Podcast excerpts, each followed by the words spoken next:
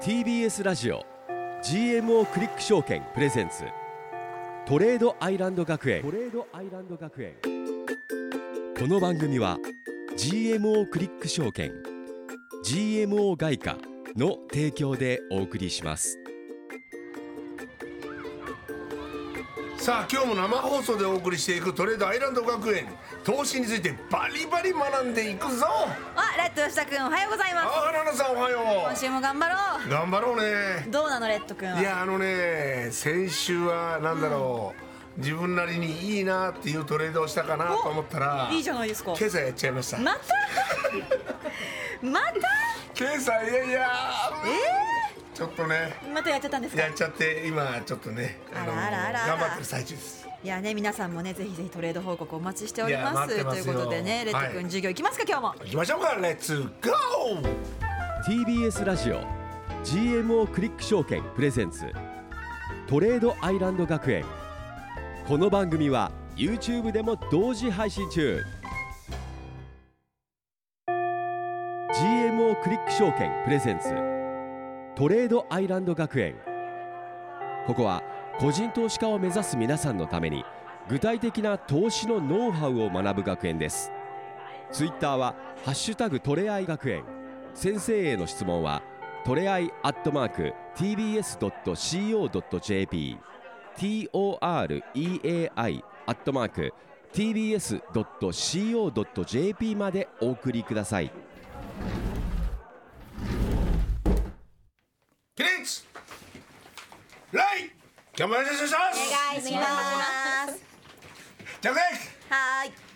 さあ本日もレッド吉田君と花奈美桜が生放送にてお送りいたしておりますそして私たちの担任の先生は投資家でフリーアナウンサーの大橋ひろ子先生です先生今日もよろしくお願いしますよろしくお願いレッド君とっても元気ねはい先生好きって10回言って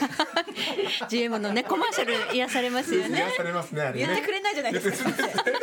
しいんだよ先生絶対に好きって言い返されたくないんだろうね悔しい悔しいはいではではでは先生早速今日の授業のテーマお願いします、はい今日はトレンド相場とレンジ相場を見極めよう見極めよトレンド相場レンジ相場聞いたことがありますうはいありますかトレンド相場はでも分かりますよねトレンド相場はパーフェクトオーダーとかの時ですよねそう、パーフェクトオーダーずーっと上がってる時ずっと上がっはてるね移動平均線全部同じ方向ですよ、うんはいああいうのはトレンドが強い、はい、レンジは俺レンジはね、なんかずーっとあの上に行くのか下に行くのかわからないようなそういう状態行ったり来たりみたいなそうそんな感じ正解おーおよしおやったよしよしですはい行ったり来たり行ったり来たりしてどっちに行っていいか分かんない方向が見えないトレンドがないこれがレンジ相場なんですでもがそれレンジ相場って最終的に終わるわけでしょ、そうですどトレンド相場に変わるわけどっちかに抜けるわけですよその高値とか安値ね決まったところで行ったり来たりしてるんだけど、どっちかに抜けるとトレンドが発生します、それはいつかわからないんですかそれはいつっていうのは言えないんでテすよ、クね、ニカルでもわからないそれはテクニカルでおおよそ判断することができるテクニカル指標もありますあるんだあることはありますそれはおいおい学んでいきましょうね、はいということでこちら番組の公式 YouTube では資料の画像を一緒にアップしていきますので、おぜひぜひ OK パソコンやスマホ見られる環境の方は一緒にね YouTube の方見て学んでいきましょうではお願いします先生はいこれねこれねでみおちゃんとレッドくんは真面目にやるのよ。はいはい先生みおちゃんとレッドくんは今はトレンドがあると思う？それともレンジだと思う？いやなんかちょっとレンジっぽくないですか吉田君どう思いますかあの今というかそうですね、えー今日はほぼ一瞬ちょっと上がったんですけどもそガンとこ上かがったらレンジに変わりましたあー今日は今日まあ確かに今日もね行ったり来たり行ったり来たりしてますよね。行ったり来たりでまあ今日だけじゃなくて日足で見てもまあ随分とこうちょっと上がりそうで上がらないっていうで下がりそうで下がらないの続いてますよだね。から142円の後半とか、はい今日さ143円行きましたけど、でもそこから上に突き抜けないですねそうです。これはどうしてなのか今日の番組の中で取り上げていきます来うねわた教えて来くだたさい来た来た、はいこのレンジというのはあのボックスとも言いますボックス相場ボとッかクス相場往来相場とかそういう呼び方もあるので覚えてくださいね。はいまず皆さん今チャートが出ているかと思いますこれは2012年のアベノミクス相場がスタートした時からのまあ相場のチャートはいおーなるほどこれ11年前はい、安倍元首相がはい解散をこう、ねえー野田さんから引き出した時に、はいえーこのアベノミクス相場って始まるんですよ。はいそこから翌年には日銀の異次元緩和もスタートするということで、はいその前見てください、スタートって書いてある矢印の前は、はいドル円相場全然動いてない、こ動れいてない本当だうん、なんかね、よこよこしてる感じがします。これ四角で囲ってますよね、はい、はいこれがレンジ、本当だ、上の根と下の根がだいたい一緒のところ一で。緒のところで行ったり来たり行ったり来たなり、るほどはい、突き抜けないんだ突き抜けない、でも突き抜けたところから大きなトレンドが発いや本当生だしますそして、えー中央に三角持ち合いって書いてありますよねはい。これもレンジなんですよ三角持ち合いもレンジ相場って呼ぶんですか。はいこの波動がどんどんどんどんちっちゃくなっていくってことですねそうなんです三角形みたいにこうねこうとんがってるとこに向かって上のあの上根が切り下がって、はいはい下の下根も切り上がっていくってはいうい状態、はいはい、前この番組で、えー上値抵抗線を引いてみようとか、はいえー下値支持線を引いてみよう、はいサポートとかレジスタンスライン引こうっていうのをやったと思うんですやけりどましたねそれを引いてる状態ですね。はい、はいそうするとこの三角レンジというのが出来上がる時がありまして、うんこの場合はこの三角の、えーレンジを突き抜けた方に大きなトレンドが生まれると言われていますこ。れ先生質問なんですけれども、はいその冷やしてみた場合には三角持ち合いになってなくてもなんか15分足とかはい5はい分足で見た時に三角持ち合いになってる時あるじゃないですか、ありますあります。そういう時も狙った方がいいんですか狙っても大丈夫です。ああなるほどそれは短期トレードでそこ抜けたところは短期で大きく動くってことだから。そういうことか、はいだからいろんな足を見ていった方がいいってことでそすうねですね。いろんな足でいろんな線引いてみてここ抜けたら走るぞとかいうことが予測できますよね。了解です、で三角レンジこれ冷やしで見てますけど、上に抜けたらちょっとトレンドができるんだけど、またレンジに入って本当だ、レンジの期間って長くないですか確かに、こうやって見ると、なんか。なんか、トレンドが分かりやすいところって、あんまり多くないんですそねう。なんですよね。ここがポイントなんですよ。はい今。回のポイントレンジは長い、レンジは意外と長いと。うんでレンジ相場にはもう一つパターンがありまして、ははいい、次のスライドで次のチャート見ていただきましょうか。ははいい、こちらですねはいえーこのアベノミクスがこう続いていてまたレンジに入って、はいでその後、まあバズーカ2というのを2014年10月に、まあ、日銀が発表するんですね緩和をそこでまたドーンと上がるんですけれども、その後ヘッドショルダーって書いてあるところ見てください。なんですかヘッドショルダーショルダー。はい。これは日本語で三尊天井と言われるチャートパターンなんですけれども、はい。三尊っていうのをこう三つのこう仏みたいなうん。はい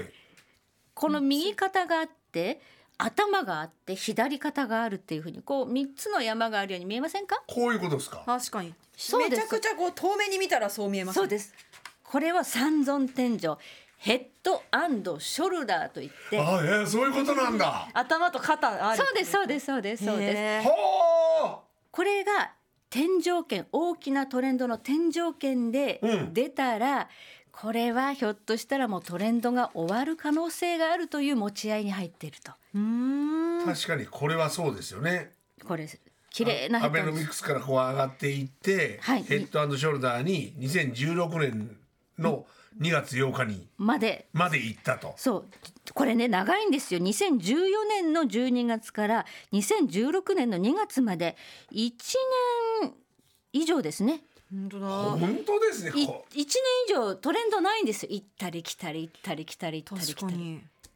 これトレンドないからこういう時トレトレードするの難しいですよ難しいですよね次の日にはガーンって下がってたりするんですよねそう行ったり来たりしてるからこういうなるほどねこれはレンジなんだけれども一回この頭を作る時にあこのレンジ上に抜けたから強いトレンド生まれるのかなと思ったら意外と不発でうんうんうんこの頭を作ってでもう一回下がるんだけどもう一回上にトライする。この右肩ができる左肩ができるっていう状態になってそれでも上がりきれない時は下がってしまうこのネックラインっていうところが重要ですこの三尊の山のネックラインを割り込んだらもうこの上昇トレンドは終わりです本当だこのネックライン越して以降一度もそれより高値に行ってないんですもんね出ないんですよこれテクニカルじゃないですかその間になんかその CPI とかなんかいっ指ぱい標的なのがいっぱい出ますよねいっぱい出ますよね1年以上経ってるわけですからねだから何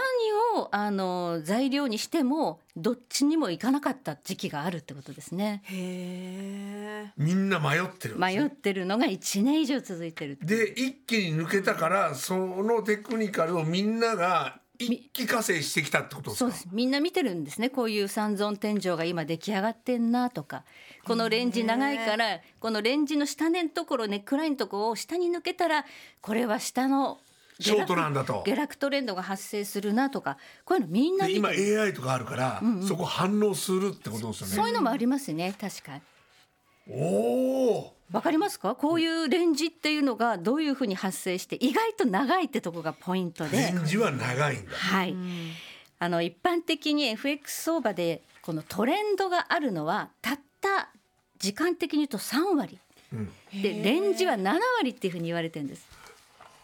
はい、相場の中で相場の中でレンジが7割でトレンドは3割しかないからそこでいかに我慢するかってことですねそうだからレンジの時は売ったり買ったりってまめにやらないと儲からないの。そうこまめにこう回転させていくじゃないですけどそうしないとずっと持ってても結局負けちゃうんですようん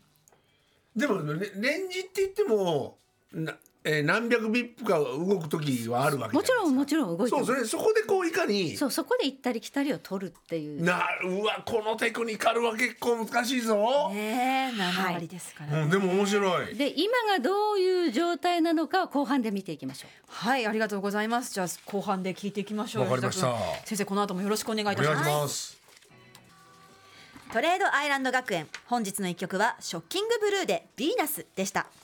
さあ生放送でお送りいたしておりますトレードアイランド学園ここからはこれから FX を始めたい人向けのトレアイ学園 FX 実践編でございます本日のキーワードを先生に解説してもらいたいと思います、先生今回のキーワードは今のドル円ってどうなってるの2つの視点で見てみよほう2つの視点うはいえまあ確かに今今今今気になる今ね今気になるただどうなってるかも分かんないよね、実際わかんないですね、まずは前回学んだストキャスティクス、覚えてますかはい設定しましたはいはいははいい、行ってみてください、えあのーとりあえずは、えー、加熱感を見るようなあ感おじーのことですよね素晴らしい、はい80いったらとかそうそうそうそうそ20いうったらみたいなやつそうですオシレーター系の指標で、うんえースローストキャスティクス、うんこれを設定する方法を前回やりましやりたましたはい設定しましたじゃあ設定はあの前回のアーカイブ見ていただくとして、はいはい設定して表示させた状態を見てください、はいチャートを表示させていますはい、はいさあこの下にあるのがオシレーター系の指標のこのスローストキャスティクスですねこれ下ですね、はい緑のやつですね、はい緑の線緑と、えーあの黄色と黄色と緑黄色と緑のラインがこうこれですねはい引いてありますねみんなわか皆るかさなん下ねこれねこれねはいここはいこのスローストキャスティクス80%以上黄色いライン引いてありますここまで上がってくるともう買われすぎ警戒してくださいよなるほどはい20%以下下に黄色い線引いてあります、はいここまで下がってくると今度は売られすぎこはれい警戒してくださいよというふうに見るというのはこの間やったんですけど、はいはいここの段階で到達した段階でトレードしちゃったら負け負けちゃうんですえ早すぎるんですえそこまで到達するということは、相場の勢いが強いから到達してるんであって、うんそのままそこにしばらく張り付いて動いてしまうことの方が多いんですね。はい行ってすぐこう下落したりしないですよ。鋭角にこのスローストキャスティクスが行ったり来たりしてないですよね。はい到達してすぐ下落して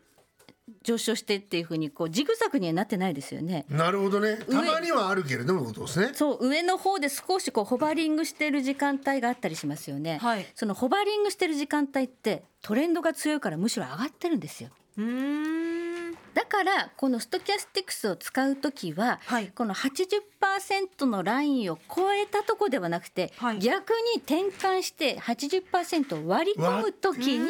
打ってくださいだからうんなるほどショートのショートですよねそれねショートするときはこの80%を超えて今度この緑の、えースローストキャスティクスとはパーセント D これがこうデッドクロスして8割のところを割り込むここがサイン買う時はこの赤い矢印逆に20%以下まで到達したばっかりの時はやらないでそこから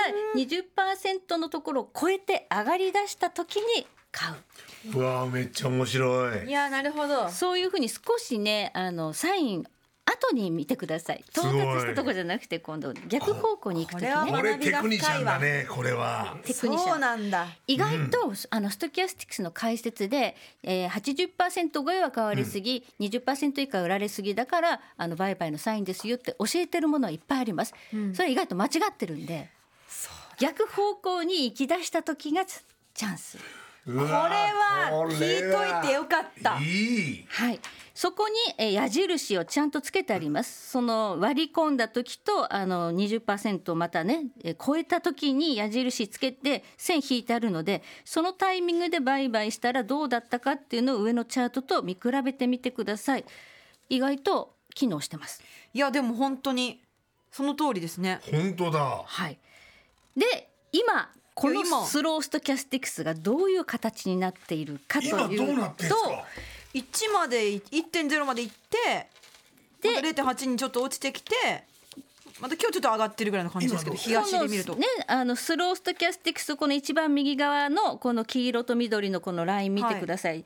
80%超えたとこまでは行って、はいでその後、えー今下がり出してるんではい今下がってる下がる。で80%とこう割り込みそうなんですよ。割り込んだか割り込んでないかってとこですね。うんうんうんだからこれは下がってきそうだなっていうサインにはなってます。ほうストキャスティクス。下がってきそうだなって感じではあるわけですねそうですね皆さんもお手元の GMO クリック証券のアプリでスローストキャスティクスえー番組で示しました、はいえーパラメーター14にしていただいて表示させてみてください転換して今80%のところを割り込んできそ来そう今う、ただもう一回これ上に上がりそうなムードもちょっとあってやめちてょちょっとこうクイってなってるクイ感じありますよねッやとめてそうパーセンそれトは D ラインがちょっともう一回上行こうかなみたいになってるんでやめてねここが不安なんですけどこれがまたぐいっと下がってくれるとドル円下がりますので微妙なとこですまだなるほ今どなちょっ微妙となとこ戦っですてる感じねはいストキャスティックスだけではちょっとわからないわからないということですかねじゃあ今日学んだもう一つの視点おサポートとレジスタンスラインを引いてみてくださいというのがお示ししたチャートの上側はいさあ高値と高値をこうやって結んでいってはい下値と下値を結んでいくと今何どんな形になってますかは三角三角形持がち終合いはいわりそうな感じですね閉じてきてる感そじううんでもこれ冷やしなのでこれ抜けるどんどんどんどん動きがこう小さくなって、はいこの三角の切っ先まで行く可能性もあるんでうんまだもうちょっとそうすると8月9月までずーっとこでのまこまれが続可く能性もあります。だからこの三角持ち合いをどっちに抜けるか今注目してる人多いですね。だからまだ動かない人も結構いるとか感じですねそうですねこれ抜けてからやろうっていう人もいると思う夏の間はお休みでそうか抜けてからの方がトレン確率ド的にはも高ういんでときると。なるほど夏まで待てねえなあいやもう夏ど真ん中です。あそうもかう夏すぐの真ん夏中もか終わりますよそうか 暦の上では秋ですもんね。そうそうですねもう8月もえね、ーなるほど面白いどっちに行くかわからないとチャート的には つまり、うん今の相場はうんトレンド相場ですか、レンジ相場ですかこれはレンジ相場ですそうですねですよねトレンドではないですはい、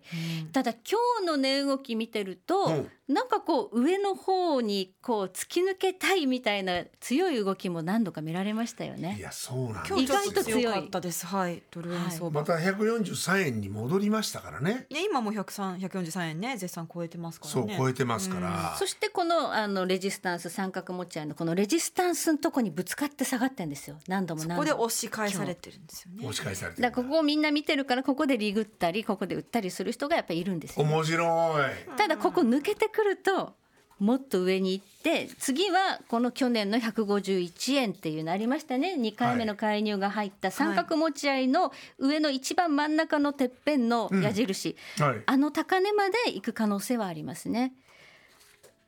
ああの高値まであの高値まで145円ぐらいってことですか151円51え円か、ー、行く可能性もあるこの三角持ち合い抜けたら次のターゲット151円まであるかもしれない、まあ、まずは前回の高値145円ですけど5円ですよねで145円のところで止まったら今度横線引いていただいてその横線の中での行ったり来たりかもしれない145円が上値になって、なるほどはい、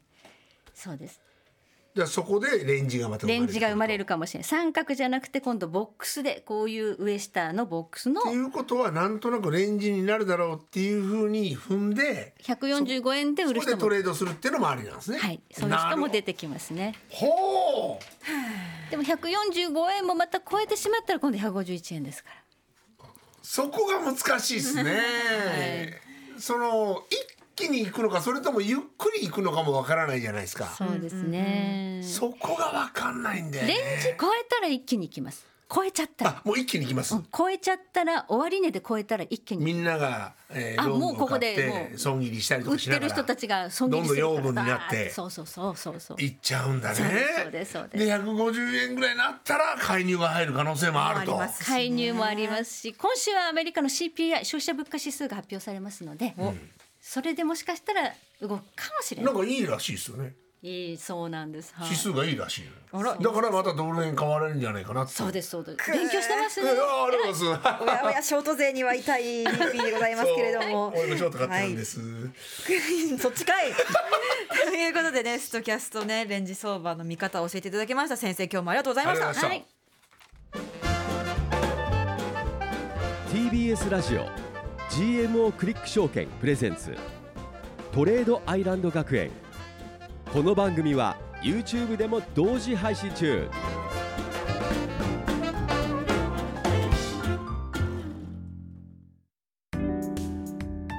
ここで GMO クリック証券からのお知らせです皆さん今話題の CFD をご存知ですか CFD は株や原油ゴールドなど世界中のあらゆる資産にほぼ24時間取引できる金融商品です GMO クリック証券では多くのお客様が CFD 取引を行っており店頭 CFD 取引高国内シェアナンバーワンパソコンからスマートフォンまで高性能なトレードツールも使いやすくサポート体制も充実しています CFD 取引なら GMO クリック証券 GMO クリック証券株式会社は関東財務局長金賞第77号の金融商品取引業者です当社取扱いの金融商品のお取引にあたっては価格変動等の理由により投資元本を超える損失が発生することがありますお取引をする際は当社のホームページや契約締結前交付書面にて手数料などの諸経費およびリスクについて十分ご確認ください TBS ラジオ GMO クリック証券プレゼンツトレードアイランド学園ツイッターは「ハッシュタグトレアイ学園」先生への質問はトレアイアットマーク TBS.CO.JP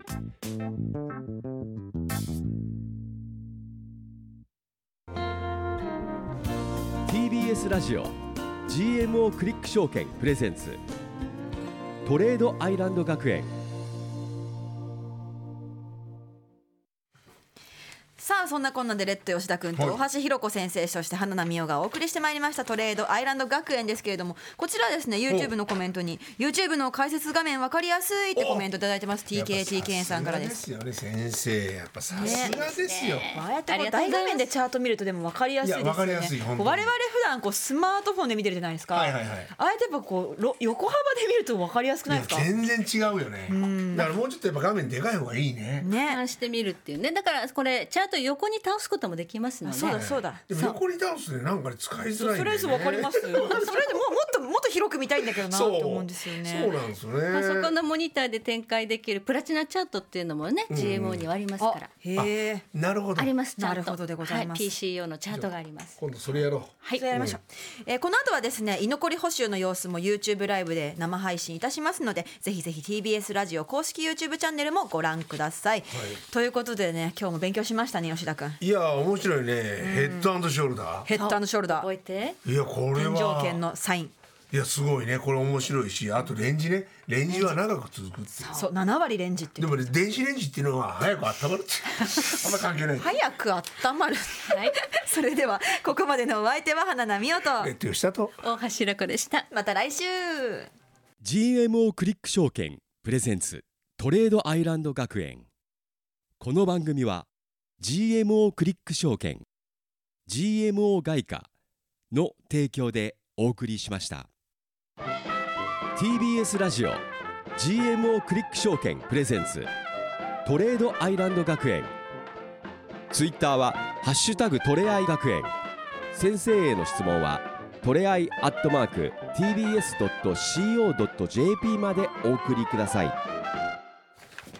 さあここからはとりあえずアイランド学園の放課後延長戦でございます TBS ラジオ公式 YouTube チャンネルのみでの配信となります引き続き大橋ひろ子先生と一緒ですよろしくお願いしますはい、よろしくおお願願いいししまます。はい、今日はねレンジ相場勉強しましたけれどもね、はいどうでしょうみんな生徒の皆さんのトレード報告聞いてみますか、はい、うん絶対わかりやすいぜからひ教えて。こちら吉圭さんから、なんかね、ん12万くらいプラスになってたのがわ2日でプラマイゼロになってたよ涙ってわお、 トレレーンド報告来ジ、てますレンジだからねあ、ーちゃんとリグわないと、そう。そうなんですだからここでこうあいったと思ったらそこでちゃんと利食いしないとまたゼロに戻っちゃうってことなんですよねレンジはそう今そうだね。からこうこまめなこう回転というか利確損切りが必要なのかななるほどねそれがやっぱりねやっぱテクニカルをこういかに駆使するかというのはありますよねそうですね。そうですね何分足で見るのかとかはい。私もこう気絶手法なんでやっぱね長く持っちゃうんであの気絶しようって俺はあんま勧めないよ いや私はでも吉田君よりちゃんとあのあれですよ超ロングで持つんだったらいいよいやダメです超ロング今危ないですよねそんなあじゃあ超ロングっていうのはロングでロングを持つってことじゃなくて長い目で持つってんだっていいよはいまあそうですねそう私そんなに長い目では見てないですたまたま気絶してしまってるっていうことが多いだけでそうですそうですねね。今のはレッド君が正しい。ですよね、そうそうなん だよたまにやっちゃうからね携携帯なくした りとかねさあたまにそやうっちゃそううからそうねそうそうやっぱこうスマホ代稼ぐためにもやっぱり頑張んなきゃなって思ってるところです今よスマホ高いのね。高いですよ本当に高いですよ高いねでも。今年この番組やっててよかったなって思いましたもんですね、、はいい今年のこ の FX でちょっとこう手にしたねや確かに、はいでそう、ちゃ今ん年絶好調ですからねそう。そうです今のところ絶好調だったからスマホ代もなんとか出せてますけどなるほどでもだからここからその今ね例えば今年じゃあそのいやこう手に入れそうなんただリハバをもう溶かさないようにしようって決意が生まれましたいやそれだってゼロになっちゃうから人間万事作用が馬でね要は調子に乗ってるとやっぱこう痛い目に遭うんだよね危ない危ない危ない危ないやめようかなポジション持つの。いやいやまあそんなよし君からのねこちらはねあの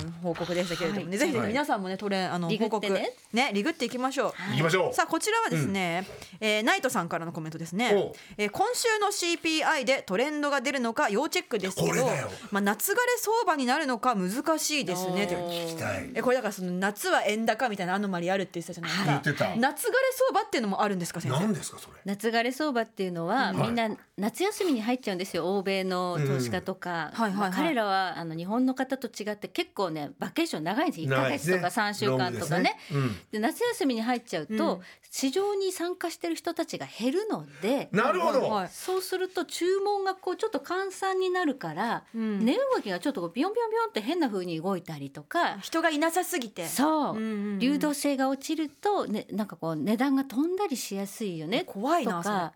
であんまりこうみんなめでっちゃ怖いねうわーっと盛り上がる人たちがいないのでトレンドはできにくいとかうんそれは大体夏休みのお盆あたりってことなんですかお盆あたりは日本の、あのー輸出入のねあの企業もお休みだったりするので。おーもうすぐもうお盆でですもよ来週もうもお盆うそでうすもんね来週が本格的にまあちょっと商いは薄くなって流動性がこう落ちて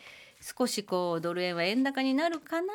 例年で言うとみたいななんかそんなようはあな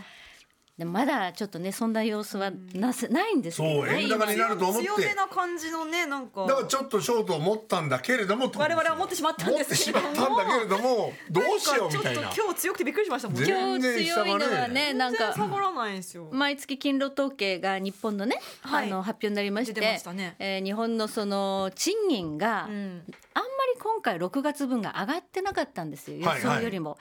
で賃金が順調に上がっていかないと日銀はまあインフレ率2%を達成したとは言えないと、はいやっぱり賃金上昇も伴う形での2%インフレ目標達成というのが日銀の今の命題ですそうので賃金上がってくれないと困りますもんね我々だってね弱かったんですよつまりあ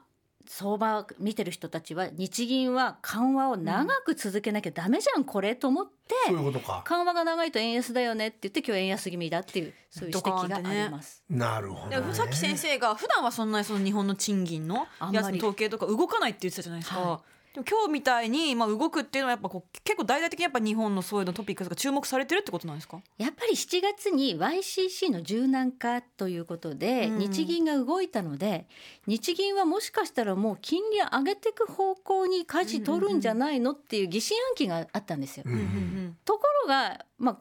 弱い数字賃金統計で弱かったりすると、やっぱ日銀やっぱり出口というか金利上げたりできないじゃんっていうふうにデータで思ったってことであそういうことかうんちょっと迷ってたけれどもそうそうそうあこれはできないなっていうやっふぱうりなそう感じに緩和はそうしたらこの後やっぱドル続けるんじゃないがか高くなってくると、じゃあやっぱあ安くなってくこるうとってなっどお高くなえって くるとドル買っとこうってなったってことですよね。円が安くなってくるってことでしょそうです。そうですよねそうはいそうあのもうみんなわかんなくなってきた。俺わかんないですよはい脳みそが夏枯れしてるから。わかん ないどっちだったんだ脳みそが夏からいいねいいでしょ、さあこちら TKTK さんからですね、まあ、レンジ相場の抜けるタイミングいつでしょうかねなんてコメントも来てますねそこですよねだからそのけ、まあ、いただ一旦は CPI チェックってことですねただでも先生でもわかんないと思うよそれはやっぱさすがわかんにないですよねそうそこばっかりは難しいね、何がきっかけになるかわかんない。あのもしかしたらその金融政策とかあの雇用統計とかインフレとかそういう経済指標じゃなくて、じゃなくてアメリカの株が暴落することでえードル円相場も大きく動く可能性もあることはあるんですよ。そうか例えば、えー先先先週かなアップルの決算が悪くてアップルの株バーンと下がったんですね。はいでまあ、過去にはアップルショックって言ってアップルがきっかけでだーっと全体が下がっちゃって、はいでマーケット全体があのリスクオフになったこともあるんでだから今回もそうなるかなと思ったらアマゾンが良く てああなるほどねアップルだけのショックでは全体は崩れなかったんですよアマゾンありがとういや本当だねアマゾンありがとうそうなんですよだからまあちょっとこう企業業績で株が崩れてえ為替市場にも影響が及ぶっていうリスクはこの夏はなさそうもう一つ大きい決算残ってるんですよ NVIDIA あ出た NVIDIA はいジンさんがいっぱい持ってるジンはいはいはい持ってるやつだはいその決算 NVIDIA が8月の確か二十何日にあって、うんそれがもし悪くて崩れるようだとアメリカ株が崩れると、まあ、円高方向に行く可能性もあるっていう、まあ、そういうふうに見てる人もいるけどどうですかねわかんないですねうわあなんか今はポジションはあんま持たない方がいいのかなどういないよんだろう毎日持ってる吉田君が何をおっしゃってるんですか持ってるじゃん持ってるよ 毎ね日持ってるんだから大丈夫見るのが楽しみだポジポジ病はダメよ、吉田君むっつりなんだからそうそうむむっっつりつりだよねいつの間にかやもっってとるりあえずちょっと待ってもっとりってどういうことですかえらに行かないじゃないなですかんで俺がもっとりなんですかそれこそこそ報告もなしにやってるよねなんかねいや割とそうだからだからちょっと負けてる分を取り返したらみんなに発表しようと思ったわけかでっすこよく取り返してから言いたいんでそうそすうね今日は今日あたり実は今回のトレードで私ちょっとちょっとプラ今スまでにの損をね全部取り返しましたとドヤ顔したかったんだけどそうなんですよ。で今朝ちょっとね、あのーポジションを取ったらちょっと真逆にいっちゃって、ね今日上がってしまいま したちかゃらんね。とリスク管理してくださいよ。はいありがとうございます。はい、はい、そんなね、むっつり吉田くんですけれど むもっつりって言わない。こちらは玉ねぎ小僧さんからのお便りですね。うんこちらはお便りありがとうございます。えーこれ追伸の方にですね、8月といえば米国で開催されるジャクソンホール会議も注目のイベントですね。なんていうあのお便りも来てましたけれどそも、うですね何何何ですか？ジャクソンホージルャクソンホールってあのジャクソンファイブのなんかいいね、いいボケ。もう欲しかったボケ。ありがとう。うんってやつね。違います。違います。違いマまイす。ケルジャクソンの先生のマイケルジャクソン今聞けましたよ。今うんって言ってま した。うわうっうーてち言ょっってとました。もう一度言ってもらっていい ですか。私最初 まだ拾わなかったです今。違う。違ったっけ。マイケルさん。マイケルジャクソンでうんって言いました もうマイケルジャクソンじゃなかったけどね。ちょっとポーうんじゃないと思うんですけどやめてもうやっぱ先生はジャクソンホールしか知らんのですよそうですね。ジャジャクソン5は知らんのですよジャクソンジャクソンファイブ知ってますけジャどクソンはいジャクソンホールね。ジャクソンホール会議、はい。えージャクソンホール会議っていうのは8月のイベントとしては、ん金融関係者は全員見てますえとっても重要なイベントでフェすスフェスみたいな感じですかフェスそうねフェス的な要素はあります、これはあのー今月中ジャクソンホール会合の前にうん取り上げたいと思います、おなるほどはいじゃあ今月の8月の放送でまた改めはて、い改めて下旬だったと思うので下旬ですかはいジャクソンホール会合うわ楽しみ。はいうわーチャイムだーあっという了間解。じゃあちょっとまた8月中にジャクソンホールの授業もあるということで、はいはい。その時にやっぱ曲がかかるのはジャクソン5なんですまあ、よね。絶対にそうなんですよ絶対ねそうでしょうね絶対そうですそしたら先生の「あーい」が聞けるそう。あーあーが「うーが聞けるんですね楽しみだなはい。ですね楽しみですねリスナーの皆さん、はもう一回聞きたいですよいや聞きたいよね先生。もうやめてもバディに続く名言うなんか涙出てきたはいということでトレードアイランド学園居残り報酬本日ここまででございますはいはいいや今日もお便りたくさんありがとうございまあしりがたとうございました。一緒にね夏枯れ相場も乗り越えていきましょう、うんということでねです番組では YouTube 配信のほかポッドキャストでの配信も行っております、質問などすべてのメールの宛先はトレアイアットマーク TBS.CO.JP ですメッセージまだまだお待ちいたしております、はいさあどうでしたか吉田君いやでも、あのあれですよね、あの今回に関しては、はいやっぱりその先生のジャクソンファイ ブが聞いたのがやっぱ良かったのかなとそ思こいます。だけが我々の脳裏にはい、はい、それしか覚えてないですよね。じゃあもう一回あのポッドキャスト聞いて勉強し直してください。そうですねはいはい、というこアとーで。カイブ見てくださいアーカイブ見てください。ということで来週も夜の9時にお付き合いくださいませ。それではまた来週。はい、さよなら。さよなら。 TBS ラジオ TBS ラジオ GMO クリック証券プレゼンツ GMO クリック証券トレードアイランド学園トレードアイランド学園